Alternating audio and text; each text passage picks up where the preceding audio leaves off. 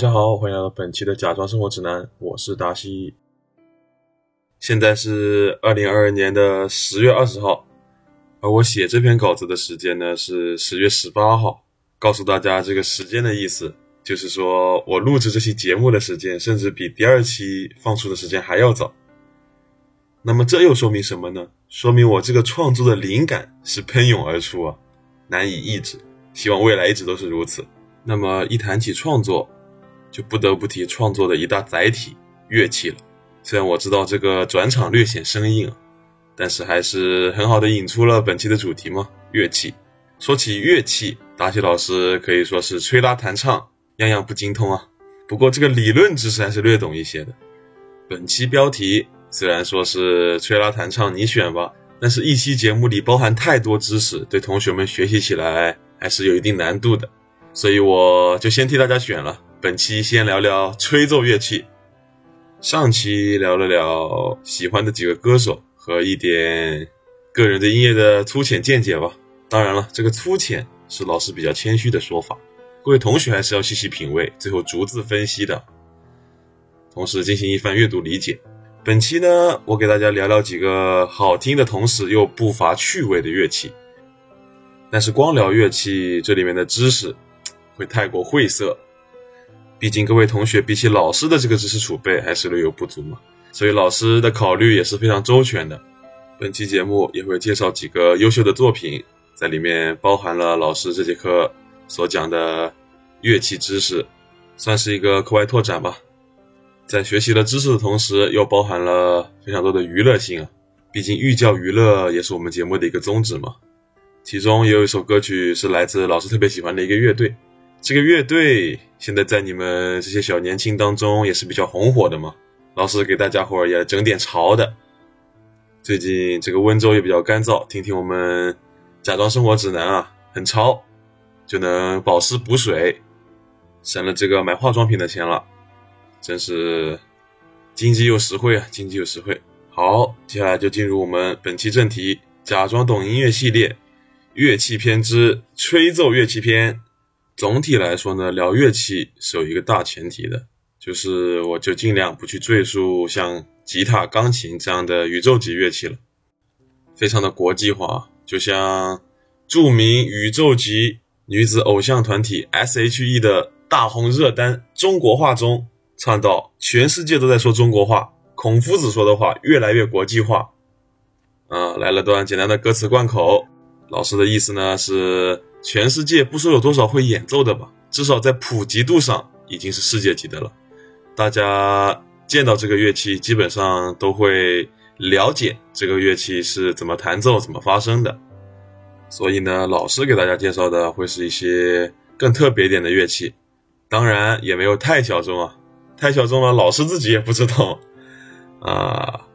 所以说呢，这个老师也不是完美的人嘛，还是会有那么一点点点点小小小小小缺点，也会有一些知识没有那么那么那么了解，啊，这个是非常合理的，同学们就不要过度崇拜老师了。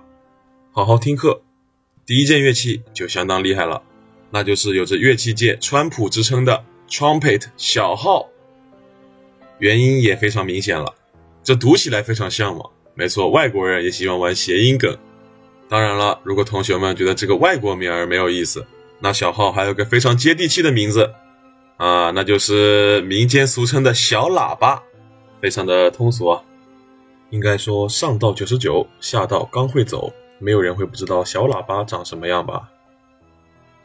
那么小号呢？作为铜管乐器里最高的，音色非常的强烈锐利，声音很嘹亮清脆高亢，具有丰富的表现力，既可以奏出嘹亮的号角声，也可以奏出优美的旋律，很符合我们之前的定位。就是平时说起乐器，好像不怎么会想到，但是一说小号，大家也都知道。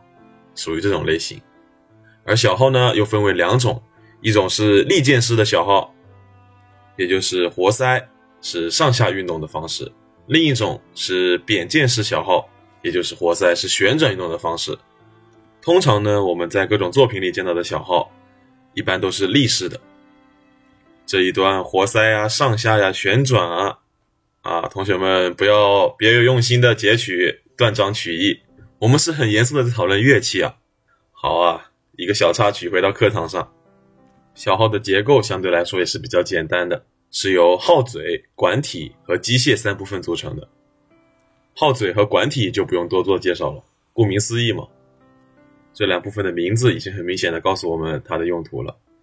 而机械部分其实也非常简单，是由活塞和活塞套组成的，通过按下活塞接通旁路管，以达到延长号管的目的，从而可以吹出不同的音。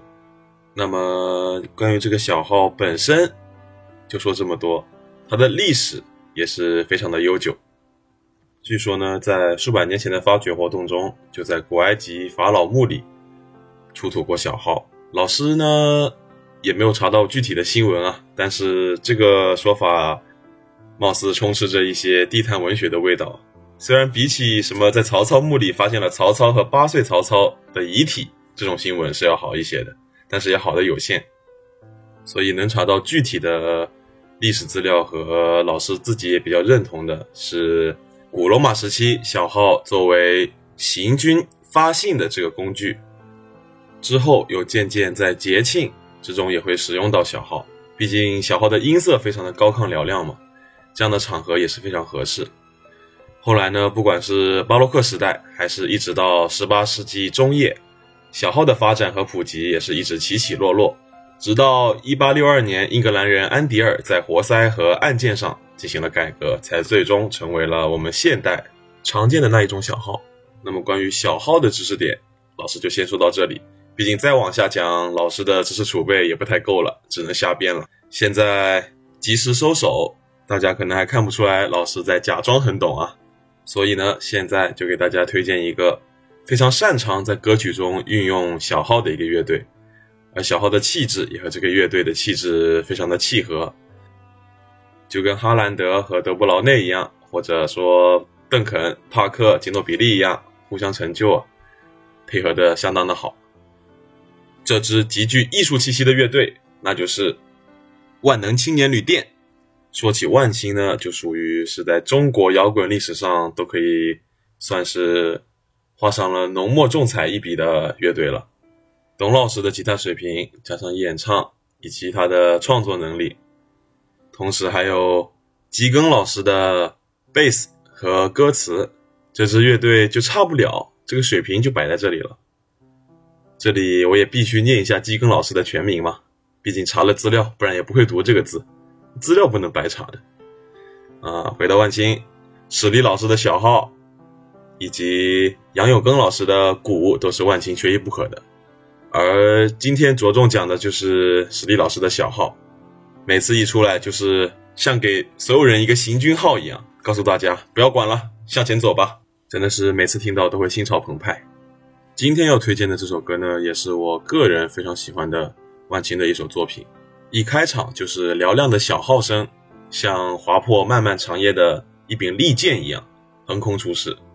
每次听到这个前奏的时候，我的脑海中立马会出现王小波老师的一段文字，来自他的著名散文《我在荒岛上迎接黎明》。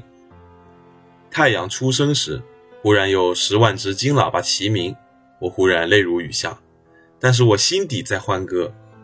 有一柄有弹性的长剑从我胸中穿过，带来了剧痛似的巨大的快感。这是我一生最美好的时刻。我站在那一个门槛上。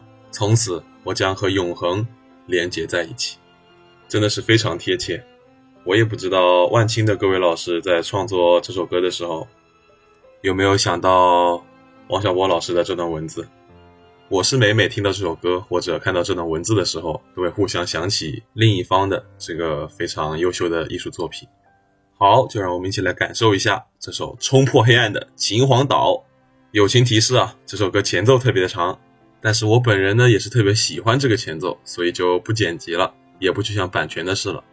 大家听了，也许就懂得我为什么喜欢这首歌和小号这个乐器了。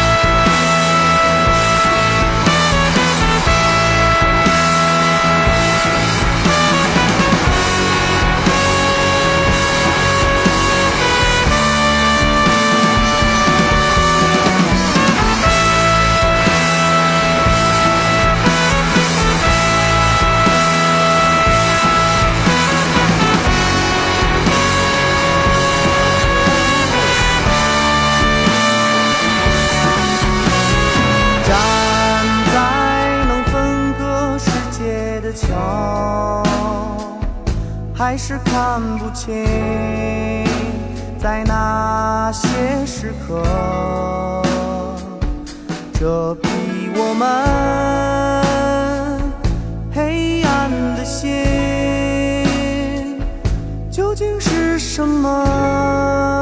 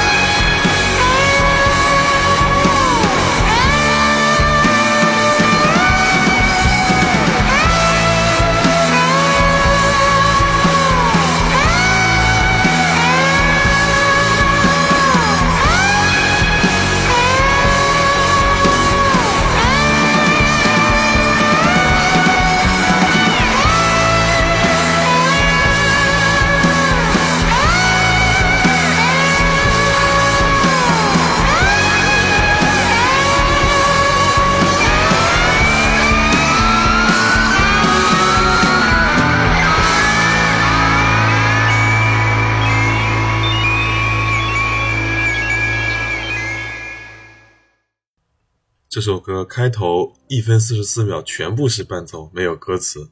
但是这一分四十四秒，我已经足够震撼了。哪怕不听后面的部分，只通过这部分的前奏，也能大致理解作品想要表达的感情了。至少会有一个模糊的感觉吧。然后当唱到“照亮我们黑暗的心究竟是什么”之后，音乐变得越来越低，越来越慢，仿佛整个世界就要困在黑暗中了。就在这时，小号声突然响了起来，音乐变得越来越高亢，让人着实有种被惊醒的感觉。于是他默默追逐着，横渡海峡，年轻人看着他们为了彼岸骄傲的灭亡。的确，万青不会让我们困在黑暗里，就算到彼岸，结果还是灭亡吧。至少我们直到灭亡的前一刻是骄傲的。这个作品给我带来的震撼是巨大的。不过很多朋友跟我说有一种悲壮的感觉。我个人是没有特别感受到的，在我的感受下，与其说是悲壮，不如说是追逐梦想本身这个行为已经是足够快乐的了。对于有美好结局的故事，我们去歌颂无可厚非；对于惨淡收场，或者说更多数的是平凡收场的故事，同样也是值得大家铭记的。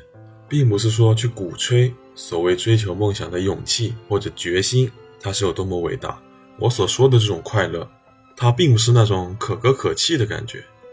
它是的的确确非常纯粹的快乐，就是追逐梦想本身的这个过程。这个地方也跟大家分享一个想法吧，就是不管是追逐梦想还是做其他的事情，千万不要有所谓的悲壮感。你要是觉得自己这个行为非常的悲壮，非常可歌可泣，你总会觉得我既然付出了，一定要得到些什么。但其实世界运行的规则并非如此，所以我们。不要抱有太大的悲壮感去做一件事情，而是在这个过程中享受追逐梦想这个事情本身给你带来的这种纯粹的快乐吧。关于这首歌呢，我想用基根老师另外两首同样优秀作品里的两句歌词来做一个结尾。我们都有来自山川湖海，又于厨房昼夜与爱的时候。在无数个这样的思绪中，也要坚信会有西郊有密林，驻军出重围的时刻。好，既然第一件乐器聊了聊在西方音乐中有举足轻重地位的小号，那么作为一个冠绝古今中外的节目，下一件我们自然要聊一聊我们中国传统的乐器了。这件乐器就相当厉害了，似乎不常见，但是在许许多多优秀的歌曲中都有着非常精彩的运用。特别是在古装影视剧的片头曲、片尾曲以及插曲中，一下子就让观众进入剧中快意恩仇、刀光剑影的江湖。那么话不多说，给大家介绍一下这个历史悠久的乐器。笛，值得一提的是，笛是迄今为止发现的最古老的汉族乐器，也是我们今天讲的吹奏乐器中最具代表性、最有汉民族特色的。中国传统乐器中常用的多为竹笛。又分为南方的曲笛、北方的梆笛和介于两者之间的中音笛。啊，这个梆是河北梆子的梆，并不是著名创可贴品牌的那个名字啊。我们没有收广告费。如果有相关的工作人员，可以跟我联系啊。我们以后可以专门出一期节目啊，专门来讲讲怎么用创可贴假装生病，逃过各种你不想参加的体测。啊，让我们回到正题。大家通过各种文艺作品中对于笛的展现，应该也能知道，笛大多数是由竹制的，当然也有石笛、玉笛、木笛，以及最早的骨笛等等啊。不过还是竹制的声音效果最好，成本也是最为低廉。刚才说的木笛是木头的木啊，也不是勇士队的新秀摩西木笛。希望他这赛季能打出好的表现吧。他比怀斯曼稍微聪明点。哎呀，不好意思，又扯远了。笛的历史相当悠久，这个就不是老师瞎说了。不像小号空有起源古埃及的这种推断。老师查了查资料，最早是在1977年，河姆渡就出土了古哨、古笛，距今约有七千年了。1986年，又在河南舞阳县新石器时代早期遗址中发掘出了十六支竖吹古笛，距今已有八千余年的历史。这些都是有考证、有研究的，啊，老师讲课也是根据正经历史资料来说的，细说不是胡说吗？在河南邓县出土的南北朝时期画像砖上，我们也能清楚地看到古代吹奏笛的图像。横吹笛演奏者的持笛方向、角度、左右手弄笛姿势与现代笛演奏完全一样，这一点相当厉害啊！虽然在中国传统乐器中倒也不少见，不过在西方乐器中就相当罕见了。嗯，好，笛的历史就不多做介绍了。要是聊太多，这个东西老师的知识储备可以引用美国队长的一句名言啊，我能干这个一整天。所以说，笛的介绍就先到此为止。关于笛的历史资料是非常丰富的，各位有兴趣的同学可以自己去浏览一下，还是十分有趣的。在推荐歌曲之前呢，今天还有一个非常重要的知识点，那就是区分笛和箫。哎，这个就厉害了。学习了今天这个知识之后。再有什么场合，一些宵小之辈叫嚣对传统音乐很懂的时候，你就问他：“你懂怎么区分笛和箫吗？”你就在这里吹，啊，你再上去给大家讲解一番，大家肯定是对你刮目相看嘛。全场的女生对你的眼神肯定都是钦佩加上仰慕，男生就会觉得非常可惜。哎呀，自己没有早点听我们这期《假装生活指南》，错失了这个假装懂音乐的好时机。所以话不多说。老师就给大家讲解一下，怎么区分笛和箫。有些同学肯定听过“横吹笛，竖吹箫”这句话，的确啊，这是个判断的方法。但是要是笛和箫就放在那儿，没有人在吹呢？毕竟如果有人在吹，那他估计比老师还要懂了，你得让他去教你了。就是在这个没人懂的场合才能假装懂吗？这个时候呢，首先就看管体，笛的管体就是主管。而箫则会在上端留有竹节，再者就是看有没有笛膜。箫是可以直接拿起来就吹的，而笛需要笛膜，靠振动来发声。不过呢，同学们要是分不清楚这些乐器零件，你就直观的看，长的就是箫，短的就是笛，或者你上去装作很懂的把玩一番，重的就是箫，轻的就是笛。要是同学们还是分不出来，既然你已经拿起来把玩了。那你就装作很懂的样子，再吹一下，不用吹得多，吹多了不就露馅了？吹出来的声音音色高就是笛，低就是箫。方法也是非常简单的，就这么多。同学们要灵活掌握，以备不时之需嘛。万一哪天你跟你喜欢的人约会，呃，他是个四次元的人，你也不知道为什么他非得问你一句笛和箫怎么区别，你就直接夸夸夸说这几个知识点，他不就被你折服了？好啊，笛本身的知识暂且就说这么多。接下来呢，就要给大家推荐一首歌曲了，也是老师特别喜欢的，来自周华健老师，一九九四年为《倚天屠龙记》创作的《刀剑如梦》。其实呢，说实话，老师自己最早听到笛在流行音乐中的运用，是在同样作为宇宙级影视剧的《新白娘子传奇》中的《千年等一回》。确实，那个时候才是我记忆中对笛的第一次认识。这首歌的副歌部分，应该说是比《刀剑如梦》更具传唱度吧。这首歌真的是不管男女老少，那一句“千年等一回，等一回啊”，没有人能够念出来吧？在脑海中几乎是没有思考就直接唱出来了。但是呢，老师的童年并没有对《新白娘子传奇》有太多的情怀。反而呢，是对各种金庸作品是一集不落，时常会幻想自己在金庸世界中会何去何从。这个也非常好理解嘛。作为一个傻里傻气的小男孩，啊，对于情情爱爱没有什么想法，对于英雄侠客这种东西还是极其的向往的。所以呢，今天也是选择了华健老师的《刀剑如梦》来进行一番吹捧。华健老师作为跟宇宙结婚两位主播。青年小伙子最喜欢的歌手，而青年小伙子作为老师的偶像，而老师又是各位同学的偶像，所以呢，周华健就是大家偶像的偶像了。这首《刀剑如梦》又是周华健老师非常经典的作品，在港台古装剧在内地大红大紫的时期，这首歌创造性的融入了笛作为伴奏乐器，前奏一起就是非常漂亮的笛声，老师一听就直接带入了，我也想狂笑一声，长叹一声，快活一生啊！不过老师每次在 KTV 自己演绎这首歌的时候，还是难以表现华健老师的魅力啊。所以这首歌也是属于经典的，听起来简单，唱起来难度很大的歌曲。这首歌呢有两个版本，后来华健老师又在《风雨无阻》专辑中进行了再创作，重新混音，突出电声乐器，前奏改为贝斯演奏，更符合现代音乐的听感吧，也是一种很好的创新，也被一九年新版的《倚天屠龙记》选为了主题曲，还是能看出这首歌整体的气质和电视剧的气质是十分匹配的。大家更熟悉的应该也都是这个版本。不过呢，今天既然给大家介绍笛这个乐器，自然是给大家推荐最原版的《刀剑如梦》，让大家感受一下当初老师听到这首歌笛子起来的时候那种非常特殊的惊喜感吧。另外啊，同学们可以在评论区告诉老师，还有什么有趣的乐器想让老师给你们提炼一下知识点啊，不仅是吹奏乐器，任何形式的乐器都可以。如果未来有机会，我们再开启新的乐器篇的时候。可以聊聊同学们喜欢的，自然是最好的。但是呢，如果同学们提出的乐器老师最后没有采纳，放心啊，不是你的问题，是老师不太懂。